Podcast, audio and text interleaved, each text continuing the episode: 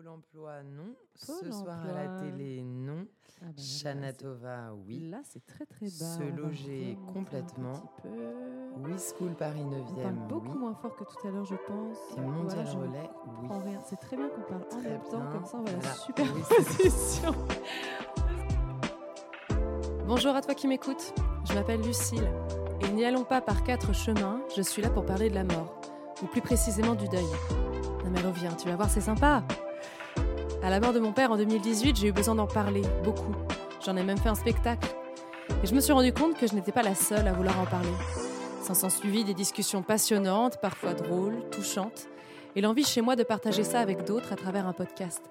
Parce qu'il faut qu'on apprenne à vivre avec, parce qu'on s'en remet, parce qu'on est plus fort et plus forte que ce grand tabou. Alors, bonjour Salomé Bonjour Lucille. Qu'est-ce qu'elle va dire Qu'est-ce qu'elle va dire Nous nous sommes rencontrés parce que nous étions voisines dans une petite cour d'immeuble du 18e arrondissement de Paris en 2015, je pense. Euh, C'était une formidable petite cour qui donnait sur seulement quatre appartements et on y faisait des apéros de temps en temps. C'est là qu'on a discuté et qu'on s'est rendu compte qu'on faisait toutes les deux de la comédie musicale. Moi, tu m'impressionnais. tu me rendais timide parce que tu avais l'air trop cool, je te l'ai déjà dit. Du coup, on a parlé, mais pas trop. Parce que j'avais peur. Et puis deux ou trois ans plus tard, on se retrouve sur le même projet du théâtre en, itinérance dans l'incroyable maison d'une femme adorable. Je sais pas si tu te souviens de son prénom. Euh, non, je me souviens plus de son prénom. Je me souviens de sa baraque, qui était vraiment Ouais. incroyable, mais je me souviens plus de son prénom. Mais elle était très très gentille. Elle, Elle avait était une perruche. Ah, ou elle avait, elle avait une perruche et elle était peintre, je crois, non? Ah, je me souviens. Artiste peintre, ouais. Elle avait trois pianos, donc euh, il y avait eu du piano aussi chez elle à une époque. Bref, c'était trop bien. Euh, et donc on y jouait la comédie musicale euh, Compagnie de Steven Sondheim, qui avait été adaptée en français par Malaika Lacey et Pauline Langlois de Swart. Euh, globalement, on s'est bien marré sur ce projet. C'était une petite semaine tous ensemble. On est devenus copines, doucement. Et le cadre aidé, on a même fait une pool party pour conclure l'aventure. Et euh, c'était ma première pool party, et voilà, qui est la quasi dernière de ma vie. hein. C'est pas très courant en France. Et c'est marrant parce que l'un des trucs sur lesquels on s'est rejoint, c'est qu'on se trouvait euh, jolis mutuellement, on se l'est dit, alors qu'on avait exactement le même complexe physique. Cette silhouette gynoïde, autrement appelée culotte de cheval pour les gens qui parlent mal. Euh, pour les néophytes, j'avais écrit pour les néophytes et là j'ai dit pour les gens qui parlent mal. Euh, on en a déjà reparlé, mais à l'époque ça m'a libérée de voir la liberté que tu avais toi-même avec ton corps. Et puis euh, le temps a passé, a passé on s'est recroisés sur un autre projet, sur l'adaptation de Heathers, à nouveau par Pauline. Et de temps en temps en soirée aussi. Entre-temps, tu as eu deux enfants, une vie pleine de tumulte, jusqu'à redevenir ma voisine il y a un an. Donc voilà, la boucle est bouclée. Et euh, je suis ravie que tu aies proposé de me parler de toi. Euh, bienvenue.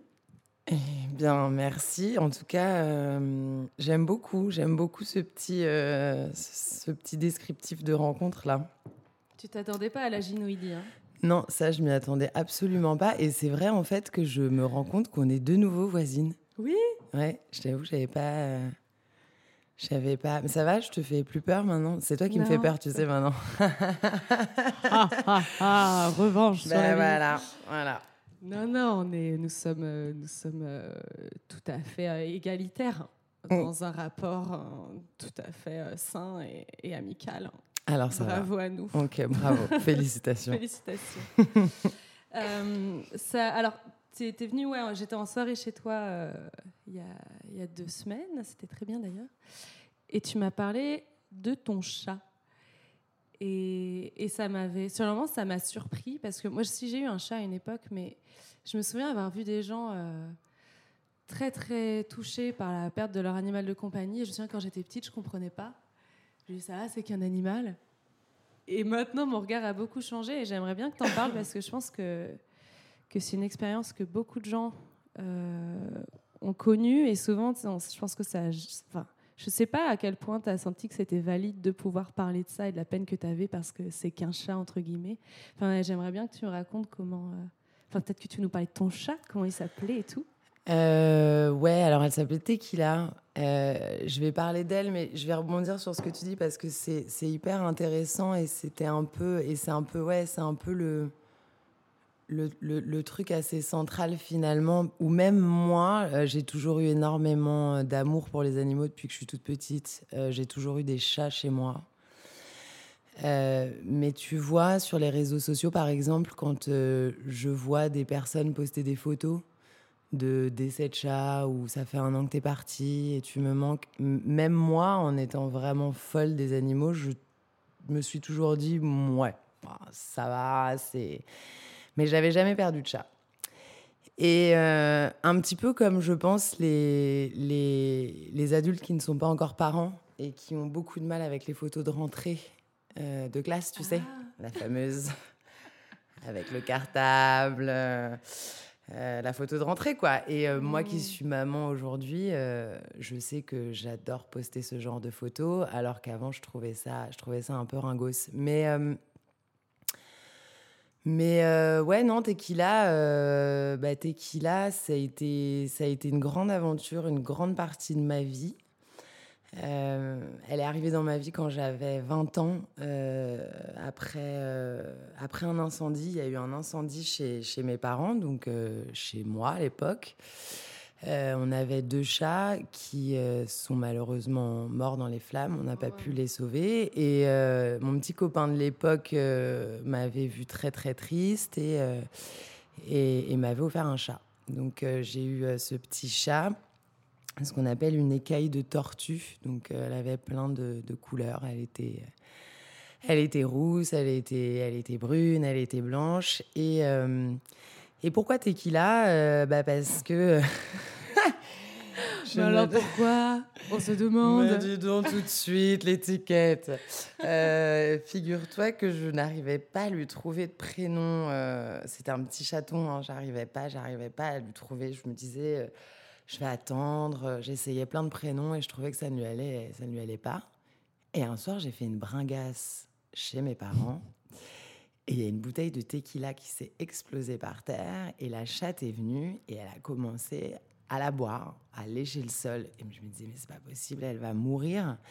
Et en fait, euh, bah, elle est partie un peu, un peu stone après se coucher. Et, euh, et, et depuis ce jour-là, elle est devenue un peu, un peu fucked up, la chatte, du coup. Le lendemain, je me suis dit, non mais même pas le lendemain, je crois le soir même un peu éméché, je me suis dit, ok, bah, c'est bon, on a trouvé son prénom, c'est ça. Et, euh, et c'est comme ça qu'elle s'est appelée Tequila. Est-ce que tu penses qu'il y a vraiment un lien entre cette seule soirée euh, Est-ce que c'est un mythe que tu as écrit dans ta tête ou est-ce que tu crois vraiment qu'elle a été... Euh... ce que la, la, chimie de son cerveau, ou je sais pas, a été vraiment... Je suis sûre, ouais. Je pense. Je pense parce qu'elle avait un truc complètement de folle dingue. Elle était complètement allumée, la chatte. Elle avait un côté hyper. Euh, alors, elle avait un côté hyper humain. Moi, je l'ai jamais considérée comme mon chat, mais euh, toujours comme ma fille. Je l'appelais comme ça d'ailleurs. Je l'emmenais partout avec moi. C'était, euh, je partais en week-end en Normandie, je l'emmenais avec moi. ma mère m'invite dans une espèce de super hôtel à Honfleur euh, pour qu'on aille se faire masser, se détendre. Je ramène le chat, donc euh, je me retrouve dans un restaurant gastronomique avec le chat sur moi en train de boire un verre de vin. Enfin, les gens réagissent comment quand tu débarques avec ton chat euh, dans un resto gastronomique Les gens, les gens te regardent très bizarrement, mais ça, à la limite, j'ai envie de te dire, j'en ai rien à foutre. Et ça, je pense que tu le sais. En revanche, ce qui était le plus drôle, c'était le le, le, gars qui te qui t'installe, tu sais. Bah je dis, bah, du coup, moi, je. je... Ah, vous êtes combien? Alors, ma mère qui dit on est deux, je dis non, on est trois. Parce que j'étais qu'il a dans les bras. Il me dit non, par contre, le chat, ça va pas être possible, mademoiselle. Et juste à côté, tu vois une table avec un petit chien euh, type chihuahua. Euh. Oui, c'est vrai. J'y pensais même bah pas. Oui. Les gens viennent avec leur chien. dans un sac euh, par terre, en fait, tu vois. Donc, bon, bah, moi, je lui dis bah non, il y a le chien, donc il y a le chat. Ça, c'était drôle. Mais euh, et, je et je lui mettais pas de laisse, tu vois. On se baladait, euh, je la tenais dans mes bras et elle bougeait pas, quoi. Et euh, c'est vrai que pour avoir eu des chats toute ma vie, c'est la première fois que j'avais une relation autant fusionnelle avec, avec un animal. Et puis voilà, je l'ai eu à 20 ans et, et elle est partie l'année dernière, donc j'avais 32 ans. Donc, euh, si tu veux, euh, pendant 12 ans, c'était quand même 12 ans de ma vie où je suis partie de chez mes parents, euh, j'ai eu plusieurs appartements. Elle m'a suivi partout. Elle m'a suivi chez tous mes mecs, elle m'a suivi dans tous mes appartes, elle m'a suivi. Donc, elle faisait vraiment, vraiment partie de, de, ma vie. Et, et puis, bah, je suis devenue maman à mon tour. Et quand j'ai eu deux petits garçons, c'est vrai que la, la, relation a été un petit peu, euh, un petit peu plus compliquée bah, parce que du coup j'avais moins de patience avec elle. Je la délaissais un petit peu malgré moi parce que j'étais beaucoup plus focus euh, sur mes deux bébés. Enfin, j'ai pas eu des jumeaux hein, sur mon premier bébé et puis sur le deuxième ensuite, mais euh, mais voilà. Donc c'était un petit peu plus je, sentais qu'elle demandait beaucoup. Finalement, euh, elle de, non, elle demandait pas beaucoup. Elle demandait comme avant, mais moi, j'avais plus cette patience-là. Ça s'est pas décalé euh, vers tes enfants euh, qui jouaient avec elle, peut-être ou ben, les enfants étaient quand même très petits, du coup, ils jouaient pas tant que ça avec elle. Elle, elle vieillissait aussi pas mal. elle commençait à, ouais, elle commençait à bien vieillir quand même, tu vois. Elle était pas, ouais, elle avait déjà, ouais, 12 ans, 12-13 ans. Hmm. Mais euh, la relation, elle s'est un petit peu, un petit peu, non pas dégradée, mais c'est vrai que j'étais, j'étais un petit peu moins là. Mais, euh, mais voilà, euh, c'était le chat de la maison. quand je partais en vacances, je la faisais garder. Enfin voilà, il n'y avait pas de, pas de souci, tu vois. Et, et puis bah, l'année dernière, donc moi j'ai déménagé il y a, il y a bientôt trois ans. Euh, je suis à Paris maintenant, gare du Nord, dans un appartement avec mes deux enfants. Et donc, au bout de ouais, un an et demi, un an et demi de vie ici, euh, je suis dans un appartement qui est au cinquième étage avec un balcon. Donc, elle, faut savoir que c'est un chat qui a toujours été en appartement. Et chez mes parents, tu vois, chez mes parents, ils vivent en HLM, donc on est au 11e étage, il n'y a pas de balcon. Elle avait toujours tendance à se mettre sur le rebord de la fenêtre avec, euh, je sais pas, peut-être 10 euh, cm de fenêtre où elle se calait, elle regardait. Euh. Mmh. Mais il n'y avait jamais eu de souci. à la campagne, elle était toujours dehors, mais j'avais jamais de problème avec le balcon, avec le vide, avec tout ça. Et euh, bah, au mois d'avril de, l'année dernière, euh, je, suis allée me coucher un soir et, euh, en fait, j'ai refermé les fenêtres de, la, de l'appartement et, en fait, je l'ai, oublié. je l'ai oublié, je oublié sur le balcon sans m'en rendre compte. Donc c'était une période de ma vie très compliquée puisque je me, je me séparais du papa de mes enfants psychologiquement, c'était compliqué parce que j'étais toute seule avec mes deux petits garçons qui étaient, bah, qui étaient encore petits, quoi. Ils avaient un an et trois ans. Et, euh, je suis partie me coucher et, euh, le lendemain matin, je, je me réveille, je n'entends pas de miaulement pour, euh, bah, pour, pour, pour, le petit-déj. Et puis je me dis, bon, bah, elle doit être, doit, doit être cachée. et puis je, je, commence à la chercher, je la trouve pas. Et je sors euh, sur le balcon, je la trouve pas et euh, et je vais je vais dans le hall, euh, dans les escaliers, dans l'ascenseur. Enfin bref, je commence un peu à regarder partout. Je demande aux voisins et puis pas de nouvelles quoi. Donc là, je me dis qu'il y a un petit souci. Et, et dès le lendemain, je, je, pars imprimer des, des, des, photos et puis je commence à, à placarder un peu, un peu tout le quartier en me disant euh, peut-être qu'elle est partie. Nous, on a des balcons en enfilade, donc je me suis dit peut-être qu'elle est partie de balcon en balcon, qu'elle est montée sur un toit. On ne sait jamais. J'avais absolument pas. Euh, je me disais pas euh, qu'il y avait eu un accident, qu'il y avait un problème. Donc j'étais assez positive quand même.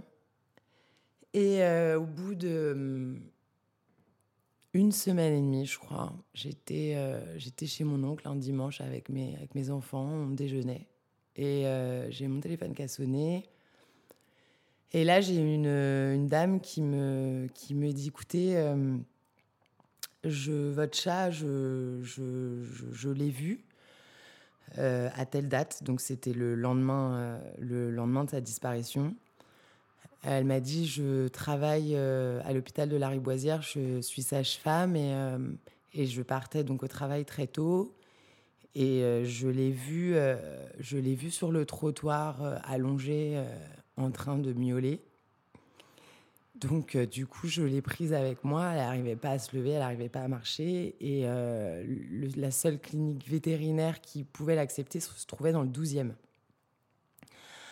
Donc, cette femme-là, cet ange-là, parce que c'est, il y a encore des gens comme ça, et ça fait, ça fait beaucoup, beaucoup de bien de savoir qu'il y a encore un peu d'humanité sur cette planète euh, a pris un taxi. elle a pris un taxi de Gare du Nord pour partir, euh, partir là-bas.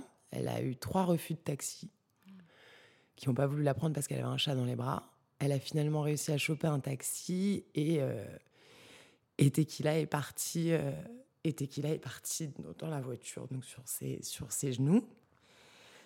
Donc voilà, donc elle me dit, euh, elle me dit voilà, euh, voilà comment ça s'est passé. Donc je me, je me suis dit que bah elle avait dû tomber, c'est ce qui s'était passé. Et donc de là, il y a une espèce de d'énorme culpabilité, tu te doutes bien. Bah, je le vois. En euh, c'est moi qui l'ai qui l'ai oublié en fait. Donc donc ça a été très très très très dur. cette femme-là, j'ai demandé à la rencontrer. Donc on a énormément échangé. Euh, c'était un moment hyper doux. Euh, c'est à ce moment-là que j'ai pu me dire en fait que je, pouvais finalement faire le deuil parce que je pense qu'il n'y a rien de pire que la disparition d'un être, quel qu'il soit, que ce soit un animal, un être humain, de pas savoir où il est. Parce que tu mmh, peux pas faire le deuil. La semaine et demie. Euh, la semaine et demie, pour moi, j'avais toujours cet espoir de me dire bon, elle va revenir. Puis elle était, elle était maline, elle était, euh, elle, avait, je te dis, elle avait vraiment un, truc, euh, c'était ce qu'on appelle un peu les chats chiens, tu sais. la, tequila, là, en fait, lui a donné un petit super pouvoir. Euh. ça doit être ça, ouais. Presque, je sais pas, presque humaine. Ouais, elle avait un truc vraiment. Enfin bref, donc j'ai pu faire le, ça s'est fait en plusieurs, en plusieurs temps. J'ai pu faire le deuil grâce à cette femme du coup que j'ai rencontrée qui m'a expliqué comment, bah, comment ça s'était terminé pour, euh, pour, pour Tequila. J'ai eu la chance euh, d'aller à cette clinique vétérinaire qui avait gardé Tequila euh, dans, un, bah, dans un frigo, hein, voilà, le, alors qu'elle n'était pas tatouée, elle n'était rien du tout, mais ils m'ont dit écoutez, vous arrivez à temps parce que là, elle partait. Elle partait le jour même. J'y suis allée le matin. Elle partait le jour même. Elle était emmenée. Elle allait être incinérée euh, au cimetière des chats errants de Paris. Je ne sais pas où c'est. Euh, donc, je suis arrivée à un timing incroyable. Donc, j'ai pu la récupérer. Et je l'ai emmenée dans la maison de campagne de mes parents et j'ai pu l'enterrer. Donc, euh, c'est la première fois de ma vie que je creusais un trou dans un jardin. Et euh, j'ai pu l'enterrer avec mes, mes, deux, mes deux enfants. Mes deux enfants étaient avec moi, donc euh, c'était la première fois qu'ils qu'ils enterraient un chat aussi. Et mmh. c'était euh, c'était un moment hyper, hyper fort, hyper doux, hyper émouvant. Enfin, il y avait tout, il y avait tout. Et voilà. Voilà comment, comment, comment elle est partie. Et c'est vrai que j'ai eu beaucoup de mal à m'en remettre et encore aujourd'hui, je suis pleine d'émotions d'en parler. Hein. Euh, mais je pense, j'ai travaillé avec une coach de vie euh, à cette époque qui me disait euh, quelque chose d'assez intéressant auquel je n'avais jamais pensé. Elle m'a dit, je pense qu'au-delà du fait de perdre ce chat, de la culpabilité, tout ça, tout ça, il y a aussi le fait d'être confronté pour la première fois à la mort. Et c'est vrai que dans ma vie, euh, j'ai eu peu de départs autour de moi et, euh, heureusement, je, tant mieux. Mais j'ai perdu mon grand-père à 13 ans. C'est le seul euh, décès que j'ai eu. Et bon, j'avais 13 ans, ça m'a fait beaucoup de peine, mais ça m'a pas tant traumatisé. Puis j'ai envie de dire, ça va dans l'ordre des choses aussi, quoi. Tu sais que bon, ils sont pas donc, j'ai jamais. Là, c'est vraiment la première fois que je me retrouve à, face à ça, et ça a été, euh, ça a été assez, euh, assez, assez violent, ouais, assez, assez violent. Mais en plus, quand tu racontes ça, je me dis, euh, quand on perd quelqu'un, en général, tu organises la cérémonie, tu, tu, vois plein de gens qui le, qui le ou la connaissaient aussi. Euh, tu es vraiment entouré par des gens qui connaissaient aussi cette personne. Euh, là, euh, un chat, la, seule personne qui le connaît vraiment, c'est toi. Tu as juste tes deux enfants à côté, mais qui ne comprennent pas trop. Ah et donc, tu fais tout toute seule.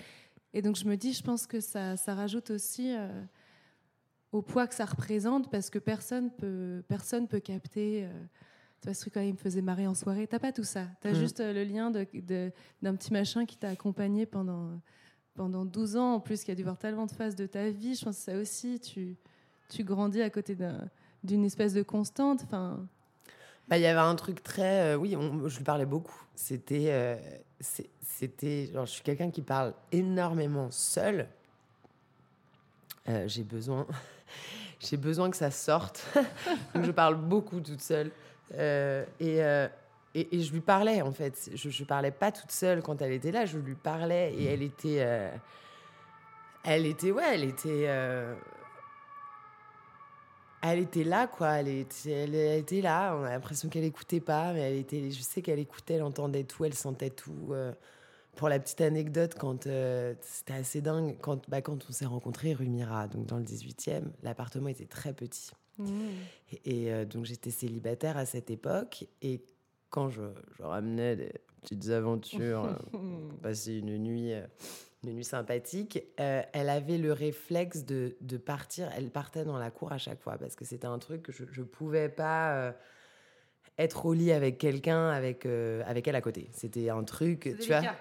C'est l'idée d'avoir un chat ou un chien qui t'observe. Bon, pourtant, c'est marrant parce que j'ai eu ce, cette discussion avec, avec quelques personnes. Enfin, pour le coup, il y, en a pas mal, ça les dérange pas. Hein, c'est. Moi, J'aurais peur euh, qu'ils débarquent sur le lit, curieux, euh, ou bah, un truc du genre. Je sais pas si le Même, enfin, t'as as le côté observation. et puis moi, au-delà de ça, c'est, je te dis, je la considérais comme ma fille. Donc, euh, du coup, il y avait un truc un peu, tu sais, un peu incestuel. Genre, c'est hyper bizarre. Genre, je... je donc, et du coup, d'elle-même, c'était fou. Mais je rentrais avec un mec, elle, paf, elle, elle, j'ouvrais la porte, elle, elle partait et euh, elle revenait quand, euh, quand les bas étaient terminés. Donc c'était assez, euh, assez drôle. Mais c'est vrai que oui, j'ai là, là où je te rejoins, c'est que c'était assez délicat dans le sens où j'étais toute seule. parce que comme tu dis, c'est un lien que peu de gens peuvent comprendre, sauf des gens qui ont perdu des animaux et qui avaient, qui avaient, qui avaient de, de, de fortes relations avec.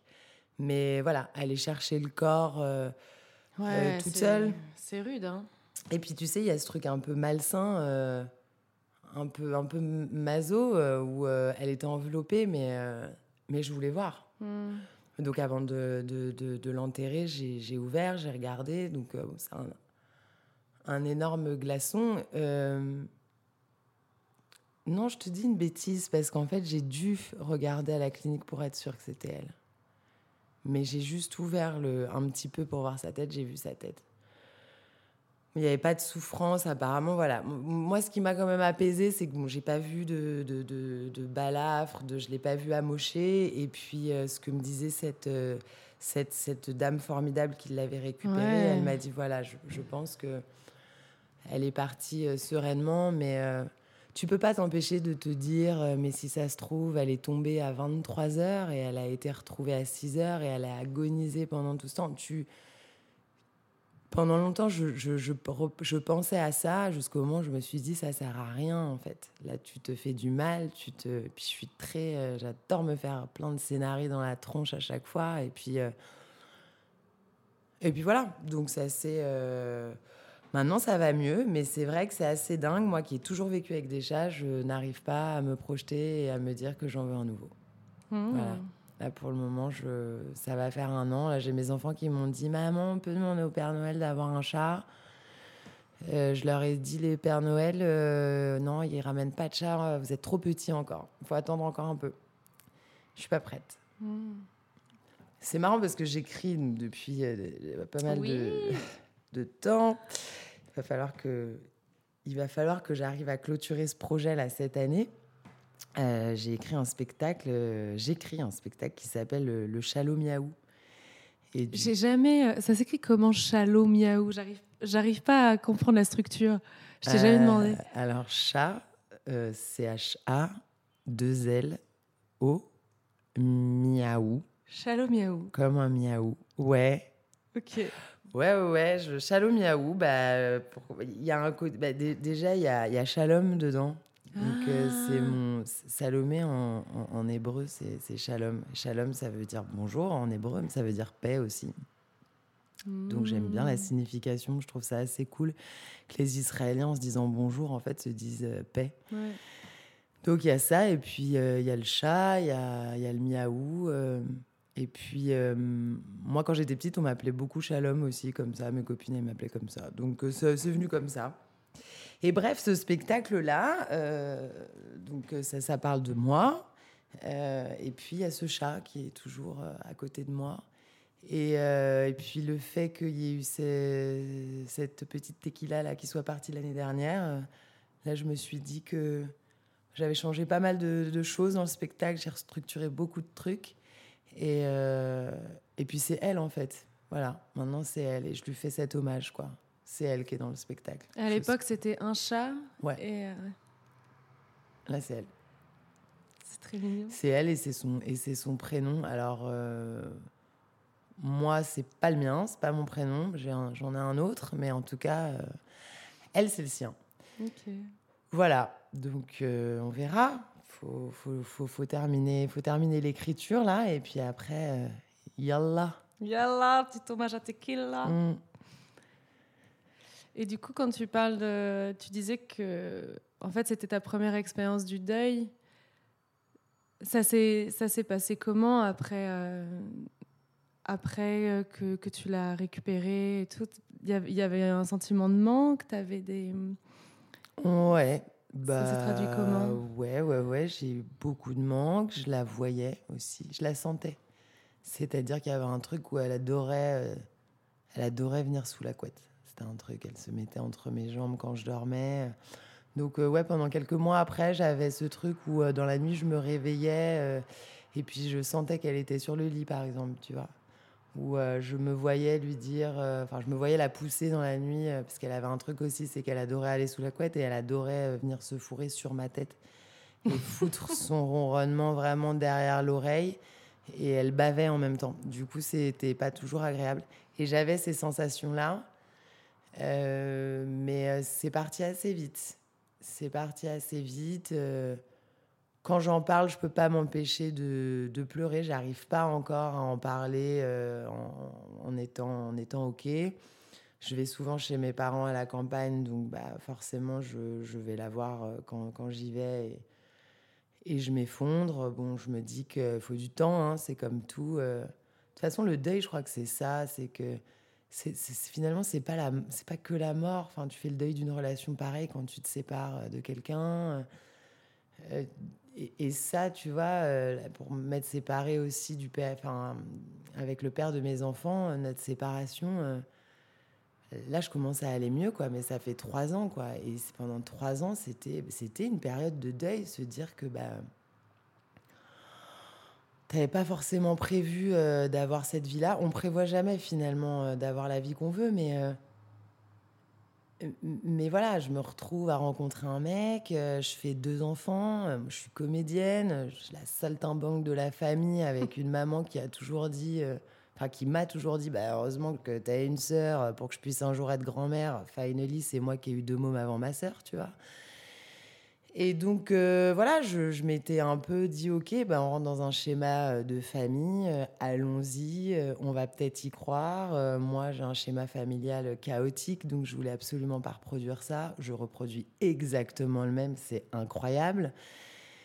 Et voilà, donc quand ça s'est terminé, ça a été hyper douloureux aussi. Et en fait, aujourd'hui, je vais mieux et je me dis, bah ouais, ma chérie, en fait, c'est le temps.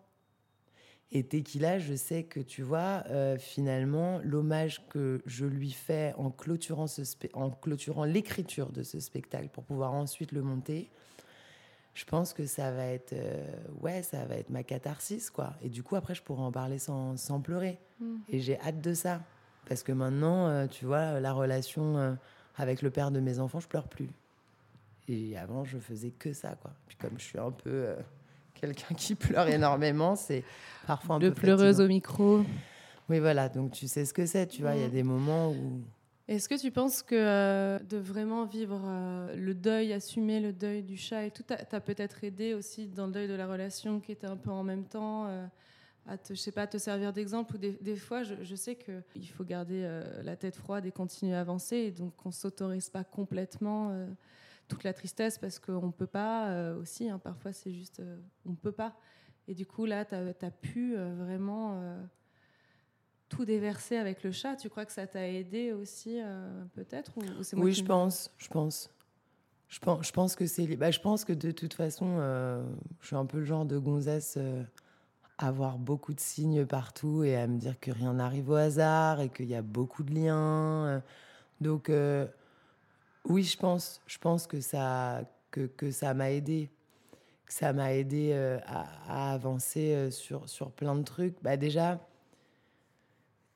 c'est vrai que ce qui se passait à côté dans ma vie, c'était déjà tellement compliqué à gérer que je me disais, euh, je me disais bon, voilà, il y a eu le départ de ce chat. Euh, en même temps, c'était un peu, un peu bizarre comme sensation, mais elle est partie. J'étais très triste, mais j'étais en même temps un peu libérée.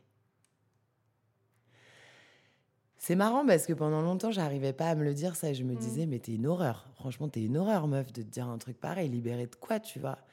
Mais ça n'allait tellement pas dans ma vie. J'étais tellement. Que, tu vois, par exemple, ces miaulements parce qu'elle vieillissait, parce qu'elle me demandait tout le temps à manger, parce que machin et tout, m'exaspérait.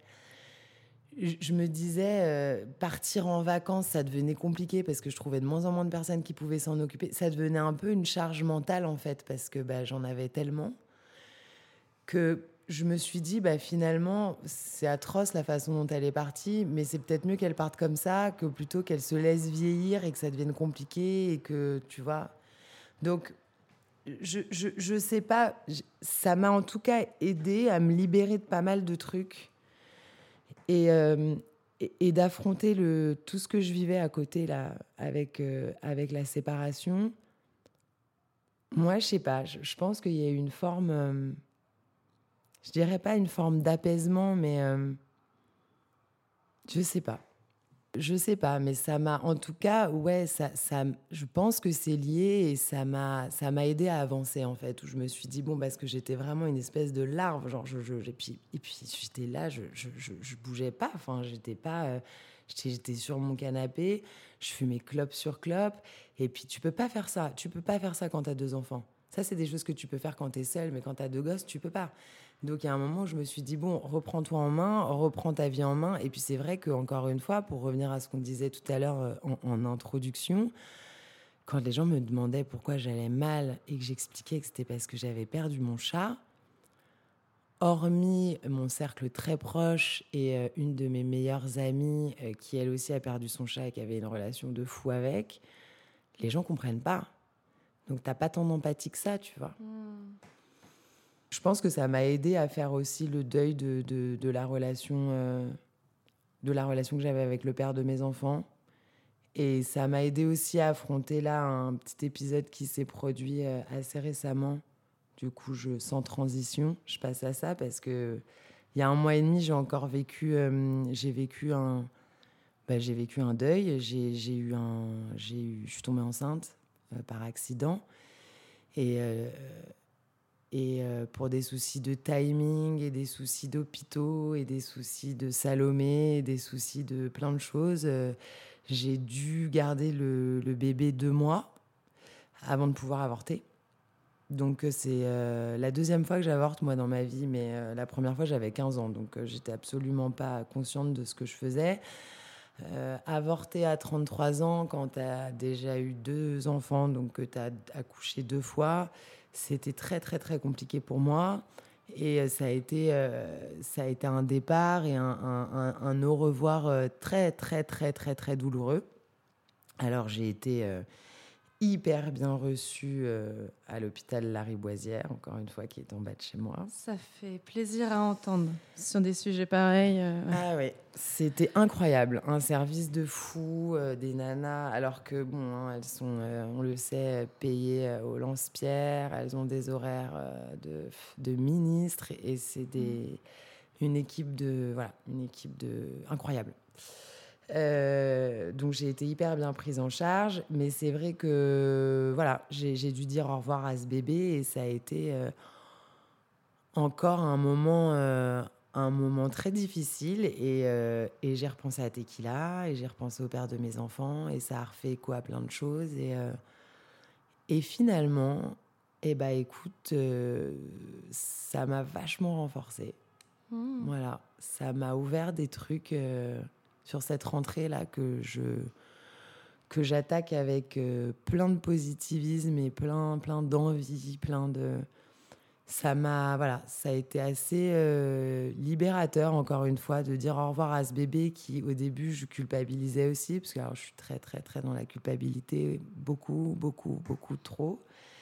Et en fait, euh, je me suis dit non, je, pense que ce bébé était pas voué à, à vivre en fait, mais peut-être juste me, me, balancer un petit message d'espoir, d'amour et de de, regain de confiance en moi. Et, euh, et voilà, ça a changé pas mal de trucs. Du coup, bah, après cet avortement, une semaine après, j'ai fait une énorme fête chez moi, là où nous nous sommes vus euh, pour parler de ce C'était en réaction à, ça, tu, tu crois? Tout à fait. Bah, j'ai eu besoin de faire cette fête-là et ça a été une fête euh, incroyable parce que j'ai reçu énormément d'amour de vous tous.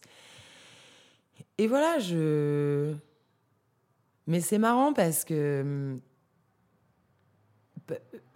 voir quelqu'un partir, enfin, euh, euh, la, mort, c'est horrible, hein, c'est triste. Moi, en plus, c'est quelque chose, je, sais que j'ai peur de ça. Hein. c'est un truc, en plus, en ayant deux gamins, euh, hmm. c'est un truc auquel je pense beaucoup plus qu'avant. Tu vois, moi, j'avais pas peur en avion. Maintenant, dès que je prends l'avion, je suis terrorisée. Je me dis, putain, il m'arrive un truc, genre, mes enfants, ils ont plus de mère. Mais en même temps, ça te. Ça, ça ça te change et ça te renforce, ça te donne un truc, quoi. Mais comme n'importe quelle expérience atroce, finalement, hein. moi, j'ai toujours eu besoin de toucher euh, le fond de la piscine et euh, vraiment besoin de toucher le fond pour donner un bon coup de talon et, remonter. Et, euh, et là, qu'il se passe des choses, ça a toujours été ça, ma vie. Mais c'est vrai que le fait de, d'être confronté au deuil comme ça, tu te dis, mais comment tu, comment tu comment tu peux t'en remettre? Moi, quand je vois des histoires de mamans qui perdent leurs enfants dans des accidents de voiture, tout ça, je me dis, mais quand tu perds un enfant, comment est-ce que tu t'en remets, en fait? Mm. Et quand tu vois ces gens-là qui témoignent, qui sont interviewés, qui parlent et qui n'ont plus de larmes et qui arrivent à... Ils s'en remettent, en fait. Et tout le monde s'en remet. Et ça te donne un... Ouais, ça te donne une force incroyable, incroyable alors que tu crois pas du tout sur le moment. Quoi. Sur le moment, tu es tellement dévasté, tu es tellement... Mais euh, voilà, ouais, ça a été... Euh, la dernière expérience, elle a été un peu violente aussi, mais ça y est, je, peux dire que j'ai fait le deuil en tout cas. Je sais pas si c'est une phrase... Euh, une phrase vraiment légitime, vraiment faire le deuil, tu vois, je sais pas, une fois que tu as fait ton deuil, du coup, est-ce que ça veut dire que tu vas mieux? C'est ça? Toi, tu es bah, bien placé pour, euh, pour en parler. Non, non, c'est une bonne question. Euh. Est-ce que faire son deuil, finalement, c'est être en train de le faire C'est toute cette période où euh, bah, tu es encore en train de pleurer, tu n'arrives pas, pas à avancer? Est-ce que quand tu dis j'ai fait le deuil de quelqu'un, c'est que ça y est, ça veut pas dire que c'est oublié, mais c'est bon, tu vois, c'est passé? Pour moi, c'est que c'est moins. ça, ça t'empêche plus de vivre, entre guillemets, de vivre normalement c'est pas ça c'est pas la même obsession ça effectivement ça veut pas dire que ça disparaît je pense vraiment pas. Mais je pense que chacun a sa définition en vrai. Ouais. Je sais pas ce, que, ce qui est marqué dans le dico mais à, la limite on s'en fout hein. c'est c'est très personnel.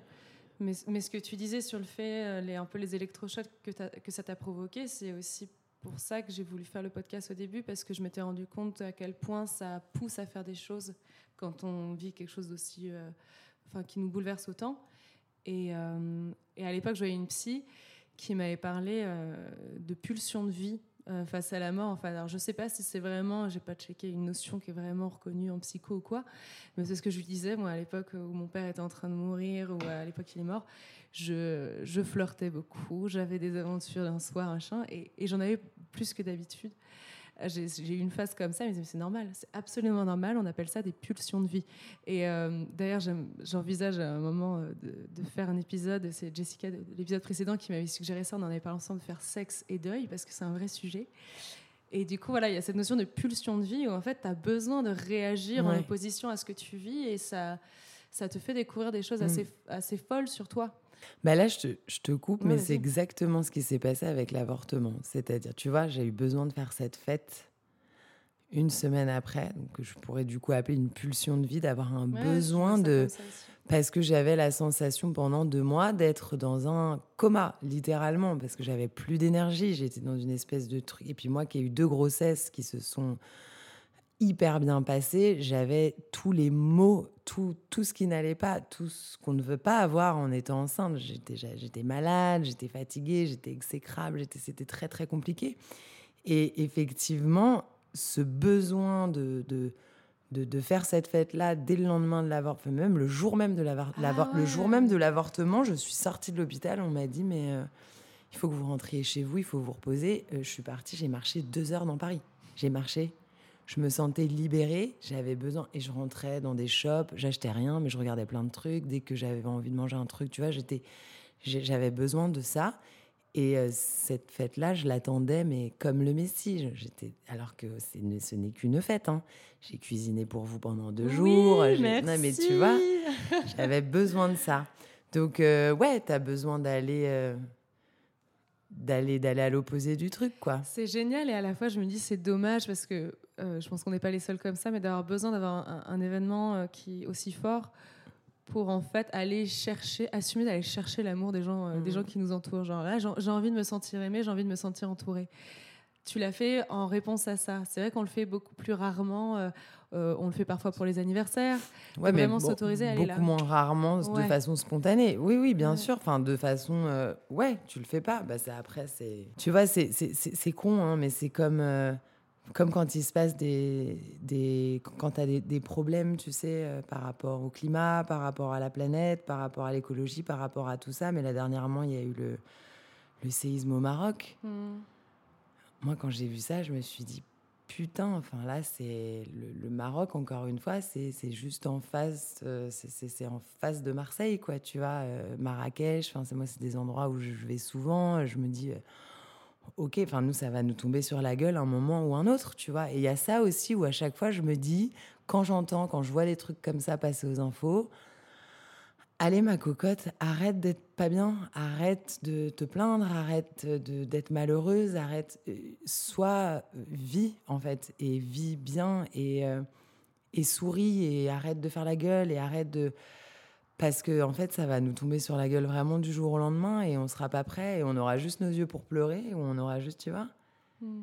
Et c'est vrai qu'on a besoin d'être sans arrêt, en tout cas moi encore aujourd'hui, sans arrêt, besoin, j'ai besoin d'être sans arrêt confronté à des, à, des gros problèmes comme ça, tu vois, des catastrophes. À ta, à ta mortalité, si on veut. Mais je pense que c'est ça. Ouais. Philosopher, euh, il y a peut-être de ça. Peut-être que c'est ça besoin d'être confrontée à, ma mortalité. Ouais, je pense que c'est complètement ça pour me pour me sentir vivante, quoi.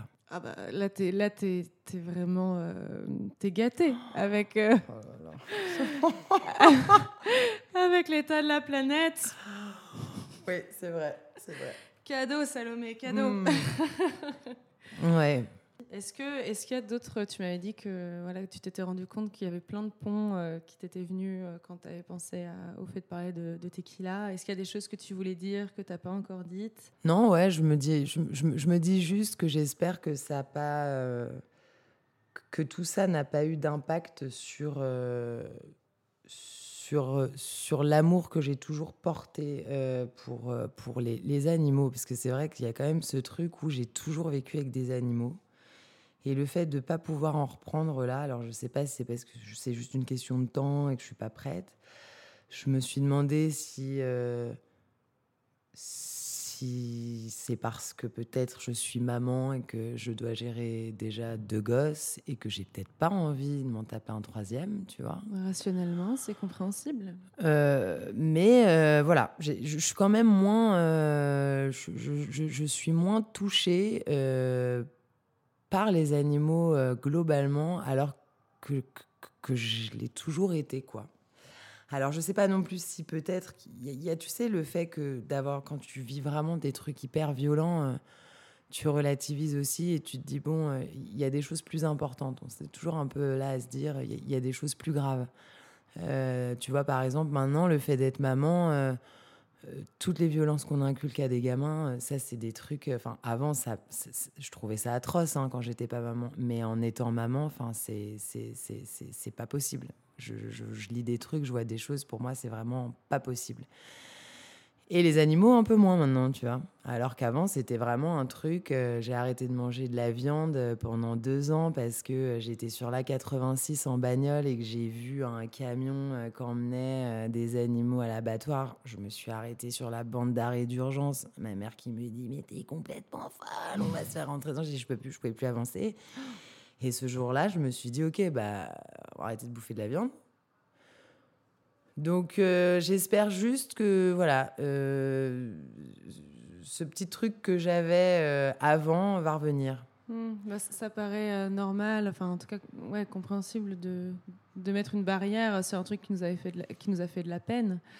Ouais, je me suis endurcie, tu sais. Ouais. Mais en même temps, tu as raison, c'est comme quand tu sors d'une relation amoureuse et que tu pas du tout envie de retomber amoureuse parce que tu es là à te dire non, mais ça va, enfin, j'ai bien morflé.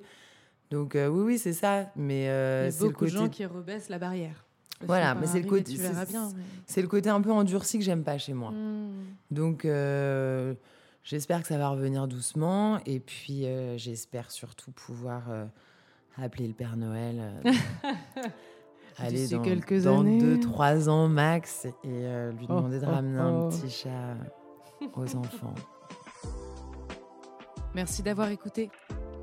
J'espère que cet épisode t'a aidé à accepter l'aspect très paradoxal du deuil, entre l'immense douleur et la profonde libération que ce genre d'événement peut provoquer.